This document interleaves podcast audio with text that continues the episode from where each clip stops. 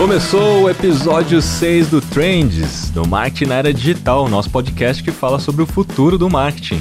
E aqui comigo, como sempre, a queridíssima e brilhante Marta Gabriel. Rafael Kiss, maravilhoso. E hoje temos um super convidado, que inclusive está acostumado a gravar aqui já nesse estúdio, Luiz Pacete. Aí, muito é. bom. Aqui tem sonoplastia, Luiz. Muito aqui bom, tem, sono... temos sonoplasta e sonoplastia. E o Luiz, que é também coautor do Trends Marketing na Era Digital, do nosso novo livro, que está disponível aí na Amazon, apenas para Kindle. Por quê? Porque é um livro que vai ter atualizações constantes, então a gente não quis fazer ele físico, né? Para aproveitar essa dinamicidade aí, né? E a cultura do digital, e né? a cultura digital. Tem, tem que forçar um pouquinho, né? A é, galera, senão... as funcionalidades do digital. Mas é isso aí. Mas o que estamos fazendo aqui hoje? Qual é o tema de hoje, gente? Hoje a gente vai falar sobre o comportamento do consumidor no, no, no mundo digital. Essa palavra também que foi bastante explorada, mas agora depois da pandemia ficou mais forte ainda, né, Luiz? Então, primeiro, deixa eu apresentar rapidamente o Luiz e eu quero que ele se apresente também, para a gente entender por que, que o Luiz é o cara para falar desse assunto. Luiz que é editor da Forbes, Tech e Head de conteúdo na MMA Latam que é uma organização global, né, que tem mais de 14 regionais, aí, mais de 800 membros, especializado em inovação pela SPM e jornalismo digital pela Universidade de Navarra. Tem passagens aí pelos veículos como Proxima, que eu sou super fã, o Pierre Marcondes esteve aqui é. com a gente já também, né, do Meio Mensagem. Ele também escreve, né, e já teve passagem pelo Isto É, revista imprensa, também cobriu Alguns não, né? Acho que quase todos os principais eventos e festivais de inovação, tanto do Brasil quanto de fora, principalmente a SES, o South by Southwest e o Web Summit em Portugal, que vai estar tá no Rio é, em ano breve, que vem, é isso? É. 2023? 2023. É. Com certeza você estará lá cobrindo e quem, e quem sabe, né, no palco também, porque o Luiz sempre está também nos palcos, aí, em painéis, dando palestra. Muito bom, muito bem-vindo, Luiz. Grande prazer ter você aqui com a gente para falar desse assunto.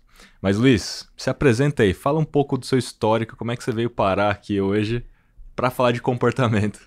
Eu, eu, deveria ter passado uma, uma mini bio menor ainda. você leu tudo, às vezes fica aqui um pouquinho de, de constrangimento. Mas primeiro, Nada. obrigado pelo convite. Que dupla que vocês formam, hein? Rafa e Marta. eu acho que eu sou, eu, você, vocês dois somados, acho que são as pessoas que eu mais compartilho o post. E às vezes até me pergunto assim: será que eu tô compartilhando muito post deles? Mas eu uso muito como. Honrado, é, eu também. Eu uso muito, muito como referência. E obrigado pelo convite, obrigado por participar do, do projeto também também. Bom, eu sou. É difícil me definir, né? Eu, eu, eu, hoje eu me defino como algo muito híbrido, porque, como você descreveu, é, é nasço ali, é, eu nasci ali do jornalismo, passei por redações, mas eu fui tomando um rumo ligado à inovação, ligado à tecnologia, muito marketing também. O marketing é um mundo que eu, que eu sou apaixonado, não desgrudo. Mas eu fui passando e, e, saindo um pouco do editorial, né? Não só sendo jornalista que escreve, que edita, mas que, que pesquisa também, que se movimenta muito. Então hoje eu virei um híbrido de muitas coisas. É, não, não foi planejado. Antes quando a gente o jornalismo ele, ele vive várias crises né? E viveu. No começo eu me perguntava muito assim o que, que eu vou ser como jornalista né? O que está acontecendo com as redações? Para onde estão indo as coisas? E aí de, de repente eu percebo que tinha um mundo de oportunidades e virei hoje esse híbrido de muitas coisas, mas principalmente, assim, eu acho que até o termo especialista nem cabe muito, né? Eu acho que eu sou um provocador, porque como jornalista eu acabo sendo um, um generalista que circula muito, então eu gosto muito de, mais do que dizer ou, ou levar alguma informação, é provocar. Eu acho que, é, o que o melhor faço é provocar. Eu até vi um post seu, né? Falando sobre isso. Ele falou, ele falou assim: não, não existe especialista em metaverso, né?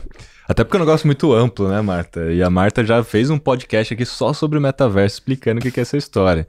E aí ele colocou no post, não existe especialista em metaverso, né? E obviamente, a gente tem que provocar o assunto, né? Discutir o assunto, mas por que, que você falou isso? Alguém te chamou para falar sobre é, isso? É, Como é que foi? É a primeira oportunidade que eu tenho para me, pra me. É que é interessante que metaverso e NFT Web 3 já, já parece futebol, assim, o, o, tanto de polêmicas que, que, que são geradas.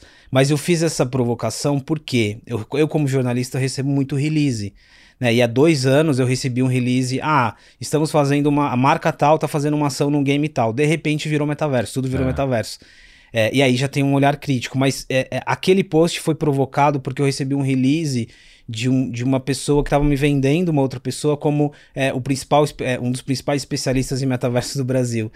E, e aí isso me deixou muito incomodado, porque de fato, assim, você pode ser especialista em realidade virtual, tecnologia imersiva, você pode ser especialista em varejo. Agora, metaverso é um conceito muito aberto ainda e muito amplo para ser um especialista, né? Então, eu fiz essa provocação a partir daí. Depois criaram o um meme ali do Bart escrevendo uma lousa. mas, de novo, assim, não é uma crítica a nenhum tipo de especialista, mas especificamente ao, ao hype que está gerado em torno do metaverso. Pois é. E falando disso, né, a gente está falando sempre sobre os mitos aqui no nosso podcast. Em cada tendência, né, sempre tem os mitos. E na sua opinião, né, quando a gente fala de digital, primeiro, o que é o digital? Por que, que isso é tendência no nosso papo aqui de hoje? E depois eu queria que você trouxesse assim, um mito. O que, que é o mito? É aquela groselha que todo mundo sempre fala né, sobre o assunto. E que você fala, pô, não é possível que estão falando sobre isso. É interessante que Fidget é um termo, não é um termo novo, né? A gente Exato. fala tanto tempo, e da época que eu comecei, época quando eu trabalhava no meio mensagem, olhando para o mercado publicitário, o Fidget era um tema que aparecia tanto, que dá essa, que dá essa conexão entre o mundo físico e o mundo real, né? Ferramentas, plataformas que conectem esses dois mundos mas ele também é um conceito tão mutante, assim, falar de digital hoje, acho que a gente vai ter oportunidade aqui de falar um pouquinho de games, o próprio metaverso, Acho que falar de digital aqui é muito mais do que falar de plataforma, de tecnologia, até uma expansão, um olhar cultural, cultura digital. Então acho que digital ele também tornou-se um conceito complexo. Por muito tempo ele se esvaziou, né? Porque a gente usa bastante, igual transformação digital, outros termos, a própria inovação. É, mas em tese, digital seria isso, né? Essa conexão entre, entre esses, o, o, mundo físico e o mundo digital, que eu já nem sei se faz sentido a gente olhar de forma separada. E aí, mitos são muitos, mas eu destacaria um em especial. Primeiro que, se a gente está olhando o digital ainda de forma um pouco separada, né? É que não necessariamente você tem que espelhar a experiência física no mundo digital. E as marcas, elas, é, por muito tempo, levam as, as, as mesmas lógicas de uma plataforma para outra ou de uma experiência para outra. E não funciona assim. É, é, quando a gente fala de novas narrativas, tecnologias imersivas, muda, muda muito, né? Então, eu acho que existe uma tendência sempre de querer replicar uma jornada, uma experiência do mundo físico no mundo, no mundo virtual, e a gente, a gente vê que muitas vezes não funciona. É, eu acho que esse é um, é um mito muito importante, assim, pra gente desconstruir. Que é uma complementação, né? A gente, na época, começou a falar de transmídia também, já faz uns 10 anos que está sendo falado, e é justamente isso, de você, cada plataforma, complementar a outra e fazer um diálogo maior. E não ficar replicando. Mas no, no fim do dia, a gente vê até hoje, 10 anos depois, muita replicação, né? Isso muita replicação, ou seja, espelhos é. digitais, twins, não, é, não. E, o Luiz fala dos twins, né, dentro do capítulo dele, inclusive, né? Mas antes de a gente falar dos twins, acho que esse é o ponto, né? Acho que tá, a gente sempre tenta, tenta partir de alguma coisa conhecida para fazer aquilo que ainda é desconhecido, né? Então, essa coisa da replicação do que é físico, né, dentro do digital, ou a ideia do metaverso como um, um, mundo virtual, né, análogo aos games. Por quê? Porque é tão, é tão novo essa história toda, né? As pessoas começam a, a dar nomes ou tentar colocar em caixas, né? Pra, de alguma maneira, assim, ah, entendi porque é igual aquilo, ou é parecido com aquilo que eu fazia de outra forma, né? E acho que é por isso que acontece essas ideias, né, de tentar transportar uma coisa para outra e tentar encaixar. É igual quando você tem um negócio que entra no Instagram e a primeira coisa que ela faz é panfletagem digital. Ela começa a colocar post de propaganda, propaganda, tipo replicar o que ela já fazia. Exatamente, replicando alguma coisa ali. A dinâmica que conhece, né?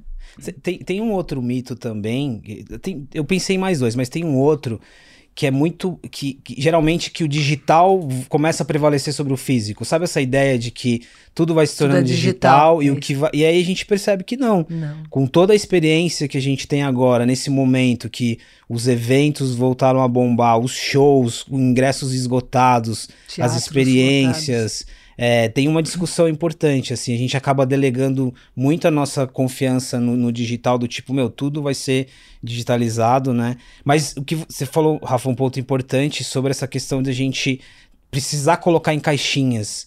Precisar pegar um termo e, e ir em cima do termo. O que está acontecendo com o metaverso é muito, é muito isso, assim. Metaverso, o que é? O que vai ser? O que estamos esperando? E aí a gente começa a esquecer que a gente está falando de muitas outras coisas que já estão aqui, que já não são nem novas são. Sabe que o Jacob Nilsson é um dos caras que, Nilson, que, que mais estudou usabilidade, né? E eu lembro há uns 10 anos também, 10, 15 anos atrás, ele falava isso, que quando vem uma coisa nova, o ideal é que todo mundo morresse, porque todo mundo tem a concessão daquilo que entende. Para você entender o novo, você tem que ter alguma concessão, link com o velho. Então, um exemplo que eu dou é quando, quando começaram os players digitais, eles eram um desenho de um rádio ou de um toca-fitas. Você entendeu o que aquilo fazia. Depois que você entendeu, abstraiu, é começa a colocar fractal ali, né? Então, o ser humano, a gente vai fazendo essas ah, etapas para ter segurança. Agora entendi. Agora eu posso sair disso. Então por isso que ah, o teclado do computador ele acaba sendo parecido com o que era da máquina de escrever. Lá teve uma realmente uma, uma, uma ideia nova de como escrever. A televisão ela empresta um monte de, de comportamentos. Tanto que tem um livro incrível do Steven Johnson é, que chama Cultura da Interface, que ele fala sobre isso. Como que a, modelo mental que o computador tem afeta a nossa percepção de todo o resto do mundo. É, é muito bacana, né?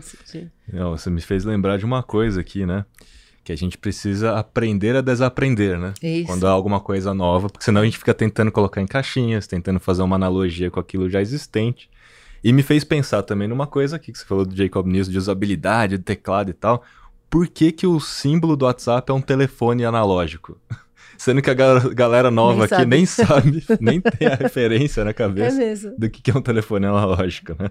Mas é isso, porque tentaram lá atrás isso, conectar quem, quem com alguma criou, coisa que já existia, é, né? Mas, mas sabe o que, é, o que é interessante aqui?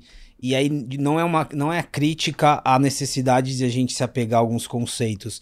É o olhar de calma. Porque assim, Isso. existe um desespero, e aí eu tô falando aqui muito da perspectiva das empresas e do marketing especificamente. Ah, é metaverso. É muito comum que as empresas virem e falem assim: eu preciso de um especialista em metaverso. Assim, quase que diariamente eu acabo ouvindo isso. Eu preciso de uma empresa especializada em NFT. Me, me coloca no metaverso. E aí a gente não para às vezes. E a gente está falando de investimento aqui, a gente está falando de, de, estratégia. A gente não para para entender o, o que, que é metaverso e por que você precisa estar nisso que você está achando que é metaverso. E aí você vai destrinchando o metaverso. Se, se a gente olhar para as tecnologias relacionadas ao que a gente está chamando de metaverso, elas são de décadas, né? Isso. VR, AR, a Isso. própria indústria dos games, inteligência artificial, é, o Second Life de 2003. Isso. É muito engraçado que às vezes quando eu coloco, faço algum post falando de que tal marca fez algo no metaverso, é, alguns publicitários mandam mensagem, pô, mas eu lá no Bradesco, Second Life, eu já fiz lá uma, uma ilhazinha, a Vivo também. É boa essa reflexão. O que, que já Isso. foi feito no passado para a gente não se desesperar também. Então, isso, isso é uma coisa legal. Quando você não sabe, é, eu, eu, brinco que às vezes em mestrado, doutorado, né, chegam lá falando assim: nossa, eu quero fazer sobre isso, porque ninguém falou. Quando você vai ver, um monte de gente já falou. Né? Por isso é. que a é. gente faz pesquisa referencial do que, que já foi. E a gente tem discutido bastante isso. Eu fui super heavy user de Second Life, fiz trabalho de arte no Second Life. Inclusive, tem funcionalidades lá que são melhores do que os ambientes que a gente tem, os outros que vieram depois. E se você não faz essa análise do que, que mudou, do que, que não mudou, você não consegue fazer nada, porque você não, não sabe como traçar estratégia, né? Onde que tem possibilidades. E isso que você falou, eu lembro quando começaram as, a internet existir. Aí todo mundo queria entrar, queria fazer um site. E era exatamente o que eu perguntava: mas para que, que você quer um site? Quem é seu público? O que você vai fazer, né? Na verdade, a Marta, a gente falou de especialistas, mas a Marta é especialista em Second Life. em Second Life a gente pode até dizer que eu usei mas muito. Mas a Marta é especialista Não. do que a gente quiser colocar, quiser, com, com, com, toda a segurança possível. Inclusive em Pokémon GO. Mas a gente Inclusive fala disso outra coisa. Hashtag tamo junto. Mas olha só, né? Mas voltando à história do Digital, né? Porque eu vejo hoje, é, obviamente, né? Como você colocou, né? São conceitos amplos, né? E que foram se esvaziando. Mas eu vejo que cada vez mais agora, principalmente depois da pandemia, o digital está sendo mais associado ao varejo. A, tipo assim, eu tenho uma loja e como é que eu faço com a minha lógica, da minha loja? Eu fecho a porta ou eu crio uma experiência integrada na minha loja com o mundo digital e vou chamar isso de digital?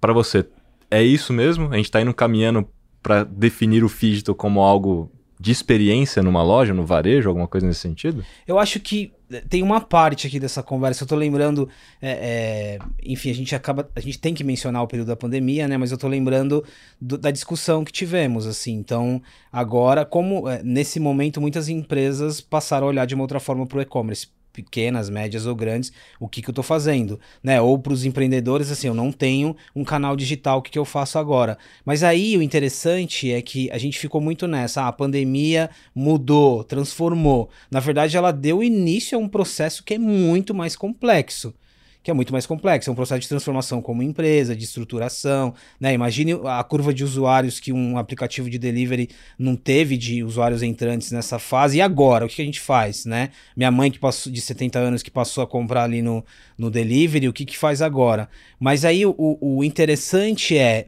é, é, a gente expandiu um pouco a discussão, mas aí a gente volta para outros pontos. Mudou um pouco a relação que a gente tem com uma loja física, mas ao mesmo tempo a gente está discutindo aqui é, aplicações dentro do delivery para trazer um alimento muito fresco para tua casa. É, então a gente vai expandindo algumas coisas.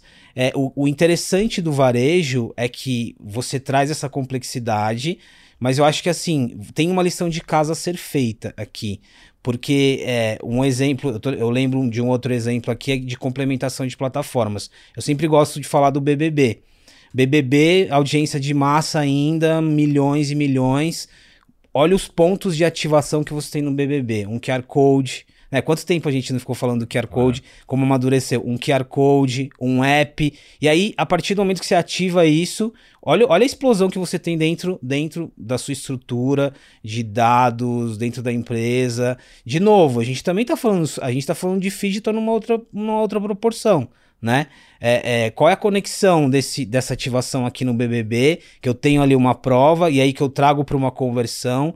É, eu acho que o varejo ele ensina um pouco em relação ao digital da complexidade que existe aqui de conexão.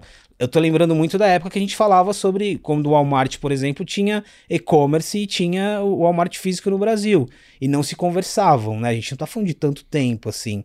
É, mas aí, do varejo, a gente vai expandindo para várias outras coisas, né? Mas assim, em resumo, não é mais aquela conversa sobre loja, sobre a loja, sobre o futuro da loja, a experiência da loja, né? Todos os pontos de contato, o app, o game, tudo que surgiu a partir daí é, expande um pouquinho essa conversa. Acho que um exemplo legal que, que eu posso dar aqui, que realmente traduz né, essa, essa variedade que você colocou, são as lojas da Burberry na China e em Londres agora. Eles criaram uma loja da Burberry, primeiro um app, né? Então dado o fato que você colocou, é o app, é o game, então é um app, e dentro do app você tem, tipo um Tamagotchi, lembra o Tamagotchi? Você tem ali um bichinho virtual, bichinho virtual. Né, dentro do app, e que ele vai, ele tá num ovo, e ele nasce, né, e você tem o seu bichinho, você vai alimentando o bichinho, e na prática você pode ir na loja, e ao escanear as etiquetas das roupas, né, é tipo um, a caça ao tesouro ali, né, você vai desbloqueando coisas, ganhando pontos, os vestiários todos são instagramáveis. Então a loja foi pensada para esse comportamento das pessoas quererem tirar selfies, né? Se exibir de alguma forma nos stories e tal.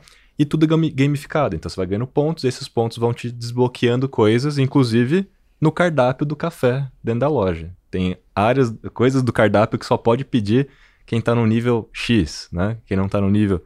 E tem áreas lá que são áreas reservadas para galera fazer lives para os creators fazerem lives, para os influenciadores. Então ele tem uma mistura, né, da história do app, da história da integração do on do off, principalmente para compra, né? Então tá totalmente omnichannel, né? Aquela história toda de você ter a mesma posição de quem é o consumidor em todos os pontos de contato, ao mesmo tempo a mesma posição dos produtos em todos os pontos de venda, né? Isso tudo sendo integrado de uma maneira que eu achei bem interessante. E assim, a loja foi pensada já para isso, né? Para esse novo comportamento, vamos dizer assim, do consumidor de estar tá always on. Né, Luiz? Faz sentido? Eu tô lembrando de dois exemplos aqui, Rafa, e aí só fa fazendo um parênteses aqui. É interessante que a gente volta a falar da loja, ao mesmo tempo que a gente começou a falar um pouquinho do metaverso, né? E das experiências é, de imersão e tal. E quando eu tava falando do varejo, existe uma, um desafio é, é, de evoluir essa conversa sobre o que, que, as, o que, que as empresas de moda, de varejo, vão fazer, qual que é o papel da loja. Essa discussão, ela, ela às vezes fica um pouco emperrada. Ainda que você traga né, os exemplos de gamificação e tal, eu acho que tem um desafio. Eu tô lembrando aqui de Americanas, que recentemente passou por um, um processo de in integração de canais, Americana Ads, Americana, e que Americanas entendeu que a loja, imagina a capilaridade que não tem Americanas no Brasil, uhum. mas ela entendeu a loja como um grande hub de dados. A gente está falando de algo muito recente, de novo, é o básico, né? E ela entendeu também a loja como uma grande plataforma de ads, de publicidade. E aí, e aí começa a fazer uma integração que nunca foi feito antes. E aí eu lembrei aqui do caso do Carrefour, muito antes, da, muito antes não, né? Mas antes da pandemia, que o Carrefour ele fez, ele fez uma parceria com uma startup é, brasileira para ter uma loja inteligente. Eles fizeram um protótipo em São Paulo, no Itaim Bibi, é, não, não digo parecido com o Amazon Go, mas que bebia ali da mesma fonte. E esse protótipo ficou por um tempo, mas eles tiveram vários aprendizados.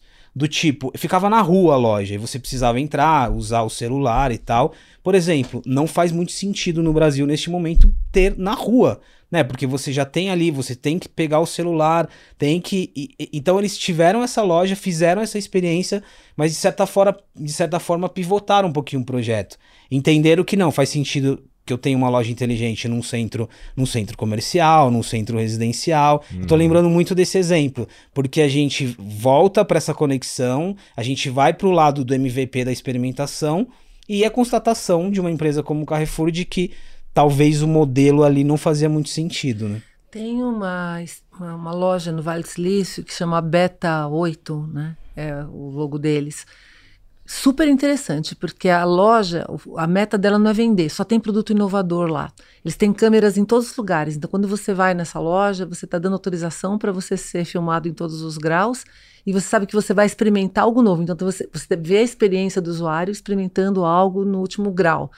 E aí, esses dados é que é a, o que a loja realmente está interessado, que é para ver como que as pessoas reagem a determinados tipos de inovação. E você pode comprar também, porque também eu acho muito frustrante loja conceito, que você vê, vê, vê, aí você fica louco para comprar e não pode comprar, porque não tem nenhum link com a compra. Você pode comprar também. E os caras que, que te assessoram ali são muito mais que vendedores, né? Eles, na realidade, são um assistente de inovação. Mas sabe uma coisa que eu queria é, levantar aqui? Porque o Rafa sabe que quando a gente bate papo, esse termo digital para mim é neologismo. Na realidade, ele representa, eu acho que ele era desnecessário ele é exatamente o que eu considero metaverso, que é a fusão do on e do off. Se você considerar a experiência fluida entre on e off, tudo que a gente está falando, né, a loja física, ou você ir para lá ou para cá, depende do que você está fazendo e qual é a experiência que o usuário vai ter. Então, eu, eu, eu na minha opinião, esse termo ele surgiu no momento para explicar para as pessoas de loja que elas é, são muito mais do que o físico, que você tem uma dimensão muito maior, mas é, hoje eu acho que ele representa essas milhares de fusões que a gente pode ter, não teria essa necessidade. E aí, quando a gente fala da, da, mudança do comportamento do consumidor, veja só que interessante. Tem lojas que estão fazendo espaços para as pessoas poderem fazer lives, TikToks, etc. Né? Eu tive no Nepal no começo do ano, vários templos tinham placas desse tamanho, proibido fazer TikTok aqui. Porque é um templo, o povo fica lá fazendo 50 mil gravações, fazendo barulho. Então perceba como tem ah, é, essa mudança de comportamento impacta dimensões é. de formas distintas, né? Olha só, hein? Tem... Colocar uma plaquinha, acho que todo lugar vai começar a pegar esse negócio, hein? De colocar uma plaquinha. É. Don't make TikToks. É, proibido, tinha lá, proibido fazer, até fotografia. Inclusive nos lugares mais inusitados, né? Eu concordo muito com essa, eu acho que até um pouco da desconstrução do digital, porque às vezes o digital ele leva, ele, ele foi necessário, né, o termo, mas ele leva um pouco para às vezes a gente tentar imaginar essa separação. Isso. E aí, se, se vocês me permitem dar um exemplo aqui, eu, eu vou tentar expandir é, sem olhar para a loja. Eu tenho um exemplo que eu gosto muito de falar dele, que foi a, a, uma ação que a Havaianas fez dentro do Fortnite, do jogo Fortnite, que foi, que foi em 2021. E aí, é, para mim é um, é um exemplo muito legal de digital que não necessariamente envolve uma loja na ponta, mas envolve a necessidade de converter, de vender sandália. E que de alguma forma ia além do e-commerce, ia chegar numa loja. Mas a Havaianas precisava. A Havaianas é uma grande licenciadora, né? De personagens Marvel, e tinha lá a licença de Fortnite. O que, que eu faço para vender mais? Eu vou, na, eu vou na origem, ali eu falo com os fãs de Fortnite, ou eu faço um anúncio no YouTube, na Twitch e ok. E aí eles fizeram, eles se arriscaram de chegar até o jogo. O jogo tem ali um modo criativo que, que as marcas podem trabalhar com a, com a publisher, que é a Epic. Criaram uma ilha. Nossa, Havaianas, que legal. Havaianas é sobre né, des, é, é descompressão, é sobre relaxar. Então é um, é um jogo de batalha. Cria uma ilha. Dentro dessa ilha, eu levo as pessoas ali, dou alguns códigos, dou algumas vantagens pro jogo, faço um conteúdo legal a partir daí, levando pro meu Instagram, falo com mais pessoas, e aí eu escalo e vendo sandálias. A Havaianas conseguiu vender mais sandálias, só que eles constataram, por exemplo, que não fazia o menor sentido criar uma ilha, por mais bonita que ela fosse, dentro de um jogo. Porque o que, qual o valor que você vai dar para um jogador que tá ali no momento né, de combate para ir para a ilha da, de Havaianas? Eu acho que é um. E, e a própria a Mafê, que é, que é a CMO, ela, ela admite isso. Olha, a gente teve alguns aprendizados e talvez num, num retorno a gente mude a perspectiva. Isso é muito digital. É digital do ponto de vista da estratégia, porque é, você tem na ponta a necessidade de converter, de potencializar ali o, o licenciamento, mas você tem a experimentação numa nova plataforma, uma experimentação que acerta muito, mas que também enxerga para né, os equívocos. E aí, só para fechar, e aí eu concordo muito, Marta, é a ideia a, deixa de ser sobre plataforma e é sobre cultura. Isso. Então, o, a constatação de que uma ilha num jogo ela não é muito conveniente é sobre cultura, é o Isso. comportamento do game. Eu acho que esse exemplo ele é, ele é interessante. Eu assim. acho 100%, até porque o comportamento muda, né? E aí, com é, é, esse aprendizado que você tem de teste de plataformas, então a gente vê que tem várias palavras que vêm junto aí para formar o que é metaverso hoje, que a gente considera, já vem desde lá de trás se formando, mas realidade virtual, realidade aumentada e todas as outras tecnologias que interfaceiam o on e o off. E aí não importa, né? Várias vezes a gente tem falado aqui, não importa se é on, se é off. Importa a experiência que você tem, né? E a gente já faz isso no dia a dia. Eu não lembro onde que eu li. Se eu li aqui, se eu li no Kindle, se alguém falou, se foi um podcast. O que importa é que você fez várias dessas viagens de acordo com o que você precisa fazer, às vezes aqui no, no presencial. Então, eu acho que a gente devia se desapegar um pouco de onde que foi e qual, como que eu faço para traçar a melhor experiência dentro daquilo que eu tenho. E não importa se é na loja, ou que nem você falou, Havaianas está vendendo um produto físico. Então, é físico. A gente, não, a gente não é Matrix. A gente não está só na, na, parte digital. A gente vai continuar querendo abraço, beijo, é, comida, respirar, tomar. É, ou seja, enquanto a gente não, não for só on, a gente vai precisar de tudo que tem off também. Tomara, né? Senão, transcendence, né? Transcendence. Já deixando aqui uma, uma dica. Upload, download. Upload. É. Mas, o, o, o, Luiz, e aí falando dessa coisa de cultura, né, de contexto, né, e de futuro do marketing, né, dentro dessa história do digital, quais são as maiores oportunidades que você enxerga que as pessoas não estão enxergando tanto, na sua opinião? Eu, eu, eu mencionei no capítulo uh, Silver Economy, e, e, eu fiz de uma forma até provocativa, porque às vezes parece que não está associado, mas está. E aí, é, agora menos, menos sobre digital, metaverso, a gente a gente acaba falando muito de algumas plataformas, né? O game, as próprias redes sociais, o, o, formato vídeo e imagem. Mas aí a gente esquece o exemplo da minha mãe de 70 anos, que durante a pandemia precisou. É, é hoje, nesse, nesse exato momento, minha mãe está aprendendo a lidar ali com o WhatsApp. A ferramenta orgânica para ela é o áudio. Né? Minha mãe não tem a Alexa em casa, mas a ferramenta é o áudio por causa do WhatsApp. É, para o meu sobrinho de, de, que vai fazer dois anos, áudio também já é algo muito orgânico e ele já interage com, com a Alexa. Mas o ponto, voltando para Silver Economy aqui, e Silver Economy, é que a gente às vezes, de novo, vai associando tecnologia digital a públicos específicos e a gente esquece as oportunidades que estão por aí. Quando a gente olha para né, a geração madura, 50 mais, 60 mais, a gente está falando inclusive de games. A Nestlé desenvolveu um projeto recente de cocriação para Nutrien Senior, para entender como que o, o, game poderia se conectar com esse público, né? E esse público se conecta com, é, usa os games para se conectar com os filhos e netos, mas também por uma questão de saúde mental. Quando a gente olha para os creators, criadores de conteúdo maduros também, 50 mais, 60 mais, eles estão levando um estilo de vida ali que não está associado a remédio, a farmácia, a plano de saúde é sobre estilo de vida, é sobre música, é sobre entretenimento. Então, discutir digital também é olhar para isso. Também é olhar para as possibilidades que estão aqui. E quando, quando a gente olha, quando a gente fala de plataforma, de, de, de suporte, imagine o mundo da voz, o quanto que ele não é importante. Né, para esse público. É, falando de metaverso, falando de games, falando de interações, o quanto que também não pode ser importante. Então eu acho que quando a gente fala de oportunidade, às vezes é voltar um pouquinho também e olhar um pouco é, pra, se a gente não está deixando de lado algumas perspectivas e, e alguns olhares.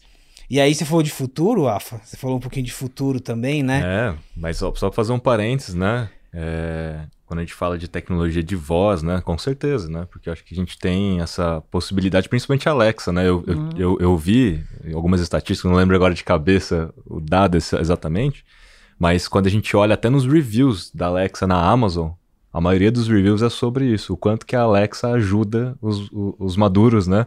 Digitais, as pessoas mais velhas no dia a dia, né? E elas estão perguntando coisas, mas também já comprando coisas através de voz, né? Então isso é realmente um fenômeno, é uma oportunidade, até porque dá para criar skills para a Alexa, né? Então as marcas podem estar presentes, né, da Alexa ou do Google Assistant de voz, né? E poucas marcas já se ligaram nisso ou já fizeram alguma coisa dentro desse, desse canal, né? Então a voz realmente é, é muito importante. E temos também um case que eu acho que é bacana disso que você colocou, é, até dos creators, né? Você colocou dos maduros digitais, né? Os influenciadores maduros digitais, um case da, do Boticário, né? O Boticário criou a geração Botique. Foi uma super campanha legal, os caras geração Botique, e convidaram, se não me falha a memória, 200 consumidoras acima de 50 anos, né? Para serem nano-influenciadoras ou micro-influenciadoras da Boticário. E aí escolheram tudo, tinha que mandar o vídeo, escolheram elas, treinaram elas, deram um curso de como criar conteúdo, de como fazer post, etc.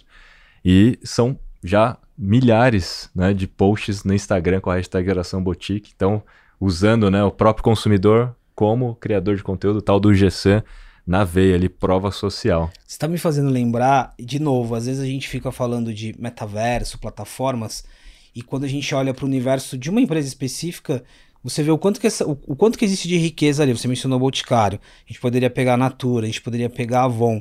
Olha o tanto de, de profissionais que estão que, que, que ali nesse ecossistema, que são criadores de conteúdo, que são empreendedores e empreendedoras, que estão vendendo, que estão comprando. Né? Será, será que ali já não, você acaba. Você não forma um metaverso, entre aspas? Com certeza. Eu tô lembrando que o, o Mercado Livre começou a experimentar. Live e-commerce é um assunto que é. a gente fica muito tempo falando sobre, mas é, em 2000, no final de 2021, o Mercado Livre anunciou ali uma, algumas ferramentas para live commerce. Imagine dentro do ecossistema do Mercado Livre, de sellers e buyers, o quanto que você não tem de oportunidade ali. E aí a ideia de influenciador, de criador de conteúdo que sai dos milhões, né, e vai para quem está convertendo. Olha o que você tem ali de ecossistema para expandir né, para levar conteúdo, para levar é, é, é, op, opinião, ajudar as pessoas ali naquele ecossistema. Mas foi legal você lembrar do Boticário, porque aí, de novo, a gente faz essa reflexão. Às vezes a gente olha muito pro, pro digital, o metaverso, de uma forma externa, olhando para uma tendência, né? Imagine se o Boticário virasse e falasse assim: quero estar no metaverso, né? Você, tem, tá, é. você tem um mundo incrível aí. Inclusive, tem um caso do Boticário que depois eu falo que eu gosto Boa. muito também é, mas é muito legal você lembrar esse público específico. Não, e até quando você fala da Silver Economy, tem uma coisa que, uh, que, que, eu acho que é a grande vantagem da nossa época, a grande oportunidade. Porque essas tecnologias todas que compõem o ambiente que a gente está, on e off, integrando, elas dão poder para cada tipo de perfil utilizar. Então, quando você fala dos mais maduros ou dos que estão, crianças ainda não alfabetizadas, né, de usar a voz, elas estão acessando o mesmo universo que alguém que está usando um joystick para isso ou alguém que está teclando, digitando textos.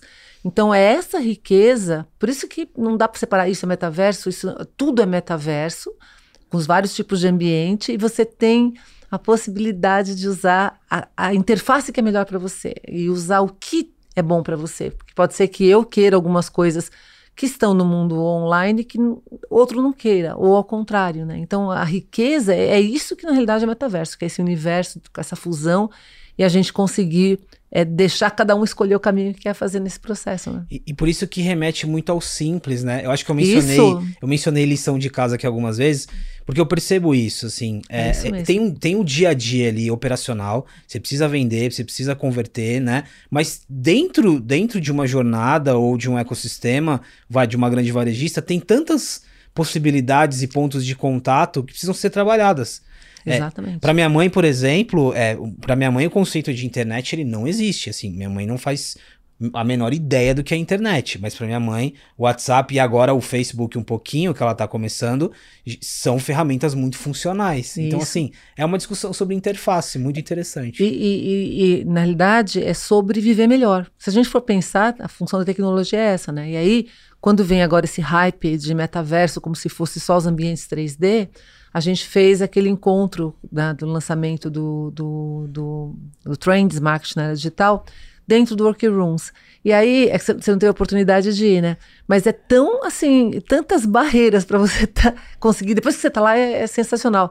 Mas não é uma coisa que qualquer um vai fazer de uma maneira fácil. Então, enquanto isso não acontecer, de você não sentir que aquilo que eu falei de você tá num e tá no outro e não tá percebendo, enquanto não for assim, você não está trazendo valor, trazendo uh, realmente uma experiência bacana. P posso fazer uma provocação aqui? Deve. Porque aqui é muito. Esse, é esse, esse ponto é muito importante. E, existe uma expectativa. É, eu acho que quando o Facebook vira meta em 2021 ele tem um mérito ali de trazer um pouco a discussão até um pouco mais para o mainstream e tal. E de fato, tem ali uma lógica de negócio, mas é, o, o, o metaverso, o, né, o conceito, ele, ele fica restrito muitas vezes à experiência de realidade virtual isso, ou à imersão. E aí, por isso que eu gosto de provocar, porque é uma, é uma expansão. Será que a minha mãe de 70 anos vai se dar bem com um device, por, por mais melhorado isso. que seja, isso. né? Uma pessoa que tem, que tem diabetes, que tem problemas de saúde, que tem labirintite, por mais evoluído que seja. Então, assim, esse, é, essa parte da experiência é muito legal. A gente sabe, a gente gosta. Isso. Mas não necessariamente ela, não, ela expande. Luiz, quer ver uma coisa que eu critico há mil anos? De você ter as marcas que fazem o 3D, interface 3D no website, que não acrescentou nada de valor e faz você ter que navegar por aquilo que não interessa. Então, sua mãe já está no metaverso com o WhatsApp e com o Facebook, ela não precisa dessa dimensão do metaverso. É que, infelizmente, a mídia colocou o metaverso como 3D. E aí, é, é, em algum momento, aquilo que você falou virou a chave e o povo só chama aquilo de, 3, de metaverso. Na realidade, é aquele ambiente 3D que faz parte do metaverso, que tem ambientes 2D, que tem ambiente 1D, que tem tudo, tudo isso. Né? Exato. Né? E aí a gente acaba tropeçando um pouco na tecnologia. Eu, eu, tava, eu tava falando da minha mãe quando a gente começou a falar de voz. É, e, não tô aqui querendo dizer que pode ser ou não, mas a, o, o, ecossistema de voz ali é um, é um, é um metaverso. É, um, metaverso, é um mundo sim. que traz uma funcionalidade ali para minha mãe, entre aspas. Então, é, é, é, isso que é interessante. Acho que desconstruir um pouco isso. sobre o que a gente está é, falando. No episódio 2, né, a, a gente fez um episódio só sobre metaverso. E acho que uma das partes né, interessantes que a gente falou que está super alinhado com o que a gente está falando aqui, que o metaverso são as diversas camadas digitais integradas à nossa vida. Isso. Né? Então, seja através de voz, através do WhatsApp, ou através de um óculos, mas essas camadas elas vão sendo integradas à, à nossa vida de acordo com a nossa necessidade ou com a nossa interoperabilidade ou com o nosso contexto, né? Então você disse, para alguns o óculos vai servir, para outros não. Então vai ter uma interface ideal para cada, um. cada um que começam a existir desde o início da era digital. Então, na realidade, o metaverso já estava aí, todos nós estamos aí, né? O problema é que agora, não sei por que, onde que virou essa ficha aí que o pessoal, talvez por causa da, do, do, Facebook, talvez por, pelo fato do Facebook declarar que ele é meta e que ele estava lançando um metaverso, eu acho que é essa que veio a confusão conceitual e aí é. todo mundo começou a achar que metaverso é só ambiente 3D, né? É que o Zuckerberg ele foi lá e criou um vídeo, né, cinematográfico é, do, no futuro. E, e, e, tem, tem uma questão aqui muito de narrativa, e agora eu tô me colocando na, na posição de jornalista, é, né, do PR, do marketing. Tem uma, tem uma questão de narrativa. Porque, de fato, assim, mu muitos investidores já me perguntaram, passei, tipo, eu quero entender o metaverso me conecta com, com Meta, com Facebook. Eu falei, hum, não é bem assim. Eu acho que chegando ali, você, eles vão te oferecer algumas soluções, mas que não é sobre isso. Eu lembro que um pouquinho antes, eu, eu gravei, eu participei de um evento no começo de 2021, eh, antes de imaginar tudo que aconteceria depois de Facebook virando meta, que a gente falava de metaverso ali, mas também muito ainda, muito mais incipiente. Mas, de novo, é, é, eu acho que no, no, no, episódio que vocês falaram de metaverso, vocês, não sei se vocês mencionaram o Neil Stephenson em 1992, Sim. era um termo que já existia, né? Então, de novo, assim, do que, que a gente está falando Isso. quando a gente está falando de metaverso? Não é só sobre meta, essa é a certeza. É, essa é a certeza absoluta. Aliás, o Second Life é que o pessoal, né, a gente estava lá. era muito falado o metaverso na época do Second Life, era resgatado o Neil Stephenson, porque estava todo mundo tentando entender é a configuração do que quem, quem leu Snow Crash ou, ou, ou vê a, a relação que é, é, porque assim no Snow Crash para quem não leu é criado um vírus computacional, as pessoas então entram nesse ambiente 3D, mas ó, veja como é a integração do on e do off, né? Porque eles criam um vírus computacional que faz um mind control, mas que afeta a vida da pessoa aqui. E, e aí eles tentam replicar isso de forma de uma ba bactéria, né, ou um vírus, também no mundo físico, que também impactava as pessoas. Então não é sobre lá, é, é a integração entre lá e aqui. E aí quando o Second Life começou a a dar vida para isso. Antes do Second Life tinha os jogos em 3D já que você tinha essa integração. Quando isso começa a acontecer, a gente tinha muita discussão de metaverso em 2007, 2008 sobre isso. Aí parece que, como Second Life foi para a depressão, né, do, do hype cycle do Gartner, a, pa, parou, de, par, parou de falar disso e no hype cycle tinha mundos virtuais 3D. Aí quando o Facebook vem e, e anuncia meta e traz a palavra metaverso, explodiu, né? Levanta né? de novo. Virou é. sinônimo de mundo 3D, é, que é onde está o problema. E, e, em 2023 volta a cair um pouquinho, né? Se a gente olhar ali, ali no assim, gráfico. tem que cair, né? Tem, é, que, tem que cair, de porque também... É, Vamos lá. só, não Vai fugindo lá. muito, falando sobre metaverso, porque também estamos falando de digital. Eu tô E aí, a, a, acho que agora tem uma coisa muito interessante em relação ao metaverso que às vezes passa um pouco despercebido porque a gente fica olhando para o device, olhando para a meta. É, o metaverso é sobre olhar um comportamento, mas a formação de uma nova ordem, né? Parece nova ordem, parece até uma teoria, mas é a formação de uma nova ordem. E aí, por que, que a gente volta para o mundo dos games? É, toda vez que a gente fala de NFT, por exemplo, né, a gente olha para o Neymar pagando milhões, a Madonna pagando, né, pagando milhões ali por, pela, por a imagem do macaco, mas a gente. Às vezes a gente fica só nesse exemplo, porque também a mídia gosta disso, e a gente esquece de, de questionar. Qual que é a lógica por trás disso, né? E aí volta para os games. Qual que é a lógica de pagar para skin por, por, uma skin de um avatar, de um personagem? É sobre performance, é sobre ser no game o que você não é aqui fora, o Hulk, o Homem-Aranha. É sobre vários status. elementos. Então, estamos falando de comportamento, de cultura. E aí, não sabemos o que, que qual que vai ser o papel de, do NF, de NFT, além de investimento, além de exclusividade, nesse novo mundo. Não sabemos. Mas existe aqui uma. Existe algo em formação. É, então é muito cultural isso. O mesmo vale para as interações. Os games, há muito tempo a gente sabe que game não é só sobre performance. É uma grande comunidade, são vários grupos, vários clãs, que, e, e coisas estão surgindo ali que passa despercebido das marcas. Né? As marcas monitoram camadas e acham que estão monitorando né, o, o que está acontecendo na, na cultura pop. Nossa, eu estou olhando para as redes sociais, eu estou olhando. Não, tem muita coisa acontecendo. E, e aí, falando de Web3, blockchain, é a formação de uma nova ordem que está baseada muito num comportamento digital que a gente não sabe o que vai ser, né? A gente está tá tudo muito desfragmentado. Mas essa é uma leitura importante. E dentro da formação dessa nova ordem, quem é você? Como empresa, como pessoa, né? Bela pergunta, né? Eu acho que dentro desse contexto, então, quais são as ameaças, na sua opinião, já que a gente está falando, quem é você nessa nova ordem, nesse novo mundo né, de Web3 descentralizado, na sua opinião, quais são as ameaças então para as marcas e também para os gestores de marketing? Né? Eu acho que a primeira ameaça para a marca é, é, de novo, se submeter ao hype. Né? É o que eu falei anteriormente sobre o, o game virar metaverso no release ou por favor, eu quero estar no metaverso, o que, que eu faço? É, eu acho que esse é o grande desafio, sabe por quê? Porque se você, se você vem com esse olhar como marca, como empresa, é, e não observa o que eu estava falando sobre cultura, comportamento, o hype vai passar.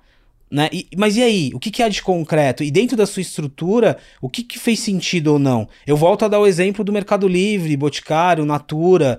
É, você tem uma estrutura de negócio, você tem um ecossistema. Será que esse ecossistema não, não, não faz muito mais sentido você olhar para esse ecossistema e entender como que ele se conecta com todas essas outras linguagens? Seja NFT, seja os games, do que tentar olhar para o metaverso ou propriamente para o game. É, o exemplo que eu ia dar do Boticário, em 2021, o Boticário tinha um, uma grande pergunta.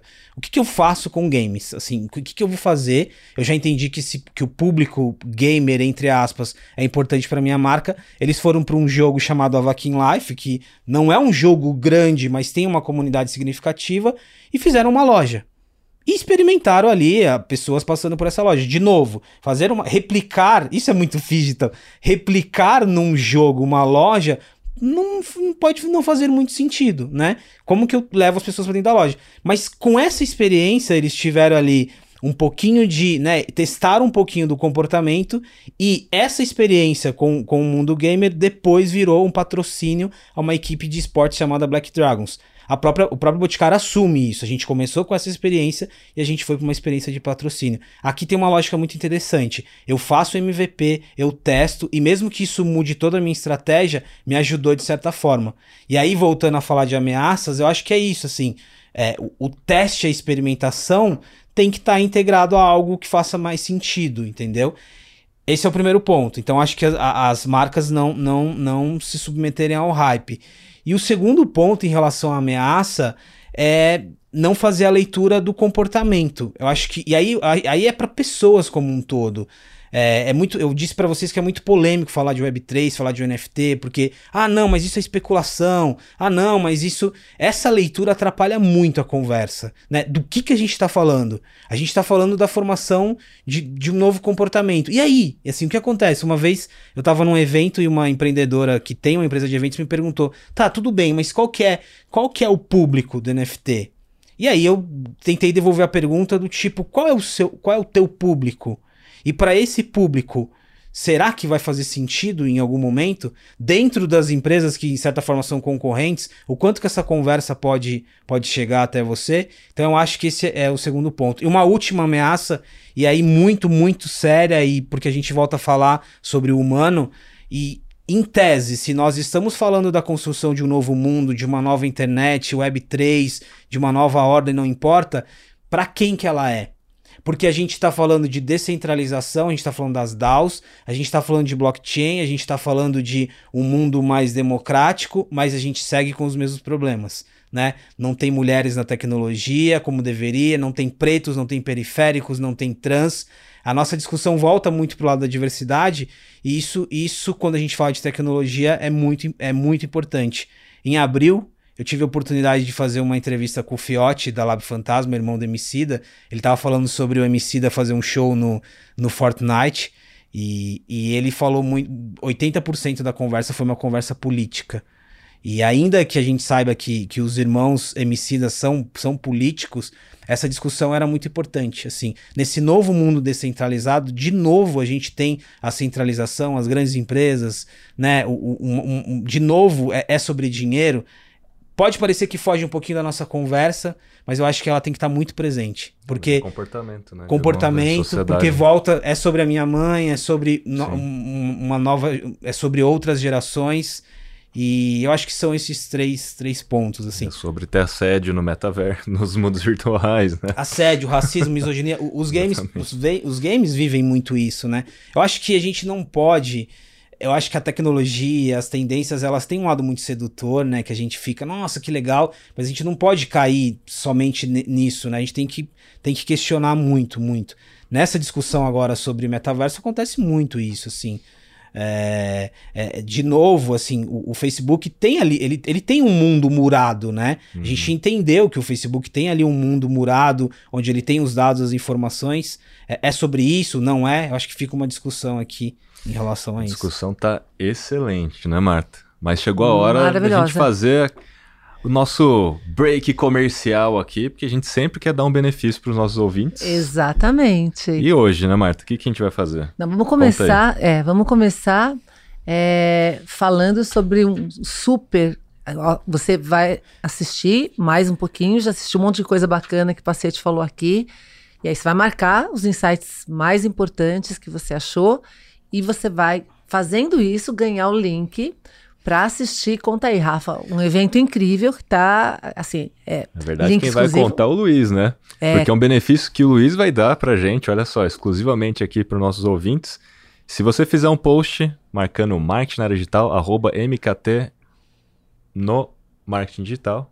MKT na era digital. Na era Eu já estou confundindo tudo aqui. MKT, arroba MKT na era digital com um insight, né? Você vai receber no inbox, a gente vai te mandar um link aí exclusivo de um evento, do Impact Brasil. Foi um evento que aconteceu em abril, né? Isso, em deste abril. ano de 2022. São mais de 40 palestras e painéis que já estão gravados aí. O Luiz vai disponibilizar isso para vocês, é sobre né, inovação e marketing, é isso? Isso, é um evento sobre inovação em marketing. Nós fizemos. é, ele não foi híbrido, porque ele foi, ele foi presencial, dois dias em São Paulo, mas a gente gravou o conteúdo e tem muitas conversas legais.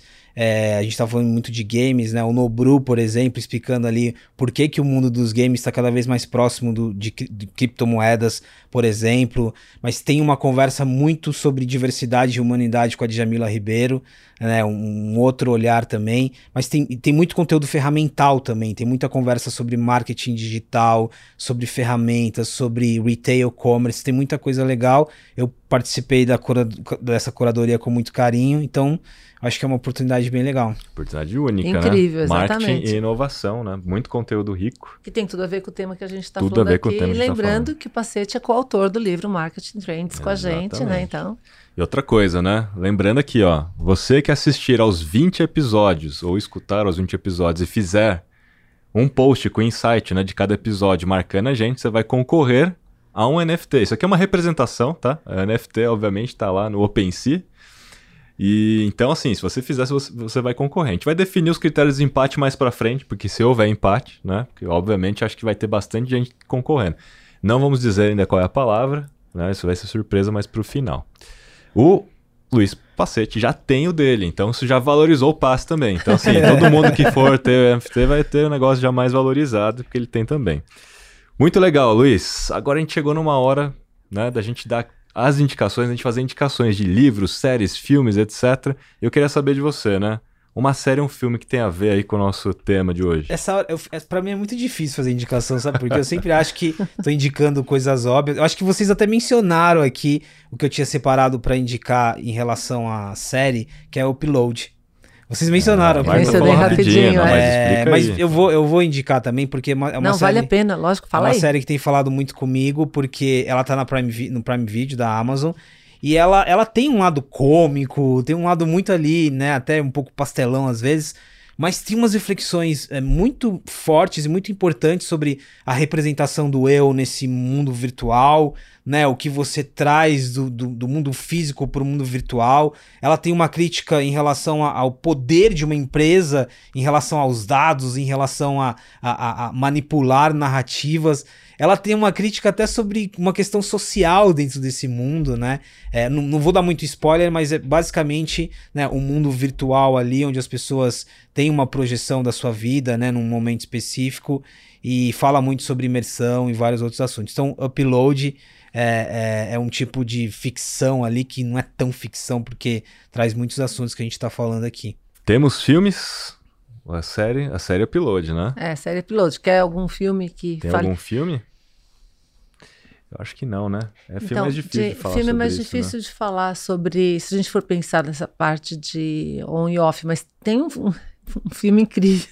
Fala aí, a Marta é cinéfila, então ela manja. Ela tem um site, né? Como é que chama o site lá? 50 filmes para entender o mundo digital. Aí, ó. 50 filmes pra Imagina Pra que ela tem um entender site, Luiz. Ela tem um filmes site. e séries, tá? Tem documentários, tem Não sei tudo. como consegue, viu? Porque Fala aí, Marta. Não, mas tem um que ele não é de tecnologia especificamente, mas é incrível para quem trabalha com marketing. A gente está falando de comportamento aqui, né? Então, Sim. e aí, se a gente pensar em marketing de influência, que vai muito além de qual a plataforma que você usa para fazer isso, ou qual tecnologia, tem um filme que chama Dionysus, que é com a Demi Moore, que é uma família que é contratada. Eles não são. é- é- Ah, é- você lembra desse filme? É sensacional.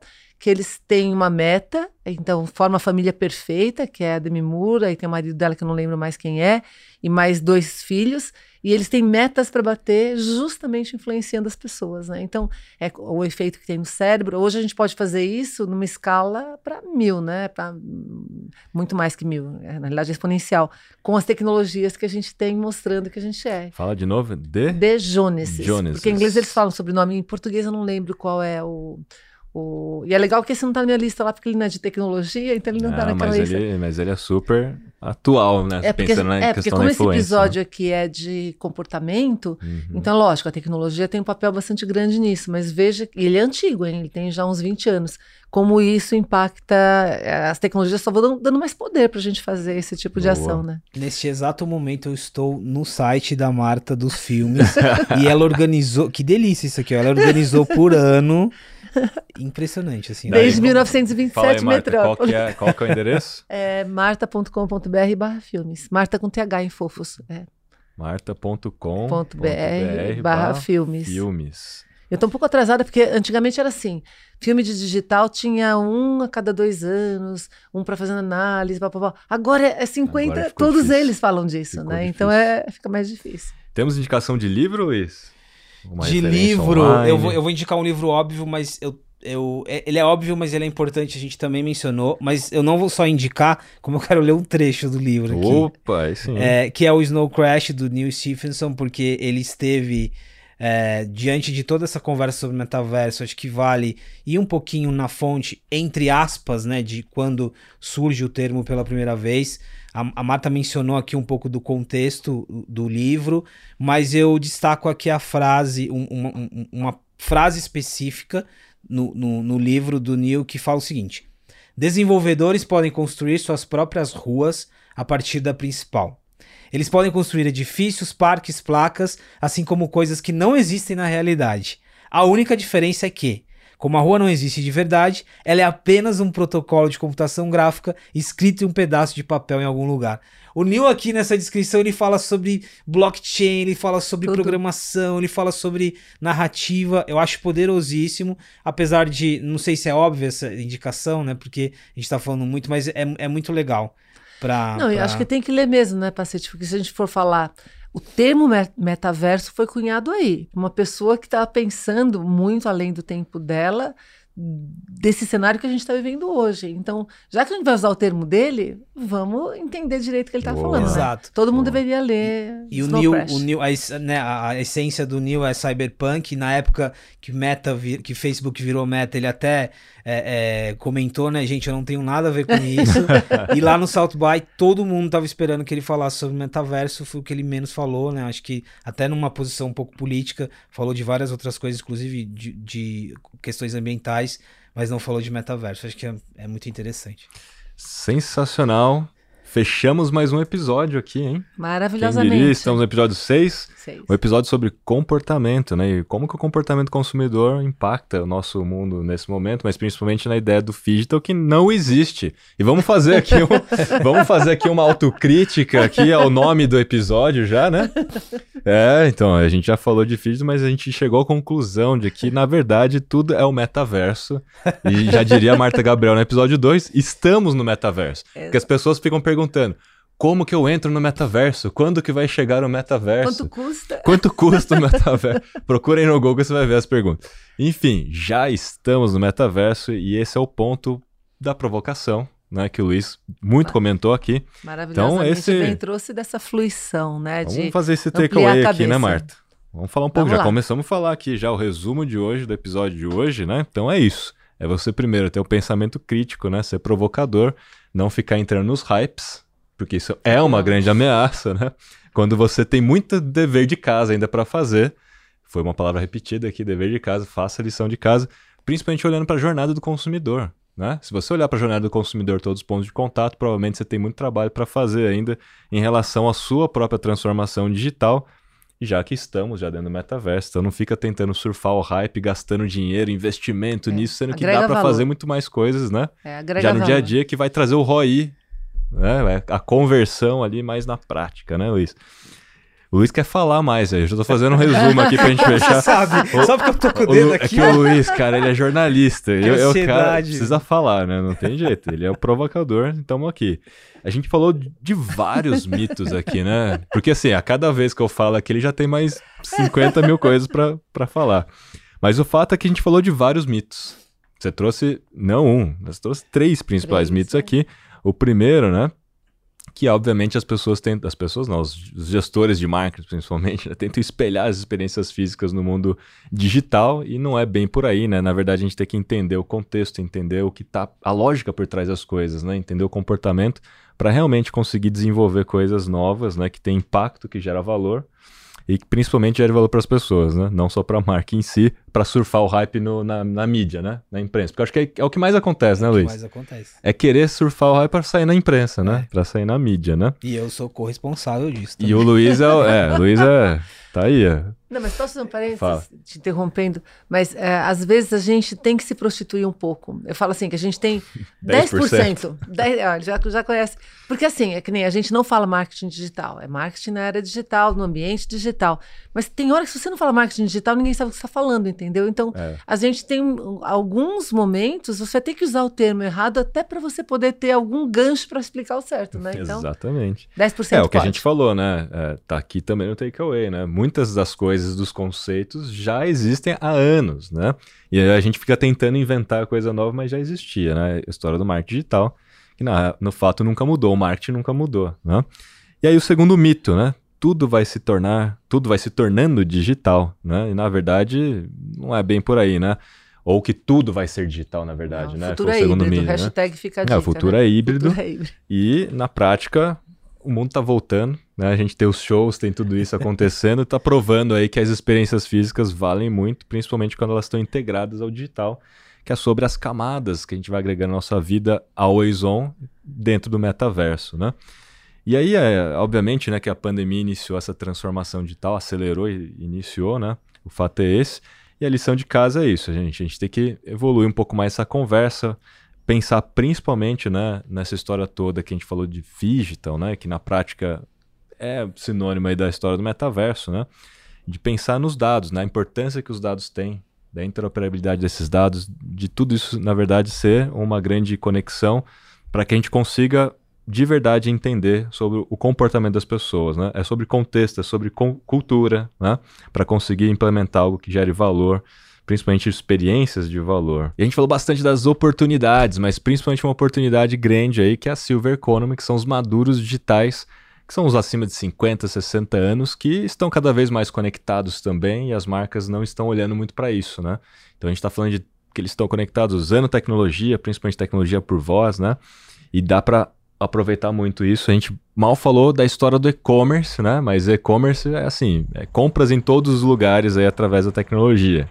Estamos com uma obra aqui, então, gente, vamos finalizar esse é episódio é aqui, porque é isso, é, é o mundo real, tem é a vida assumir, real. Rafa, a tem que assumir. A vida, é, a vida como ela é. O Rafa tá se desdobrando aqui, você não vai vencer o ruído, então assuma. É isso aí, boa lá, não, vambora. Tem uma voz que é poderosa. vambora. É isso aí, gente. Então, assim, é remeter ao simples. Olha só isso aí. Vamos colocar num quadro aqui, né? Luiz, escrito Luiz Pacete embaixo. Remeter ao simples é pensar nas oportunidades que já existem, obviamente, usando a tecnologia para isso, porque a função da tecnologia, segundo a Marta Gabriel, é fazer a nossa vida melhor. Boa, né? Então é isso, gente. Metaverso é a expressão do digital na nossa vida, é a formação de uma nova ordem. É, essa Isso aqui não tem nada a ver com Star Wars, Darth Vader, nada a ver. É uma formação de uma nova.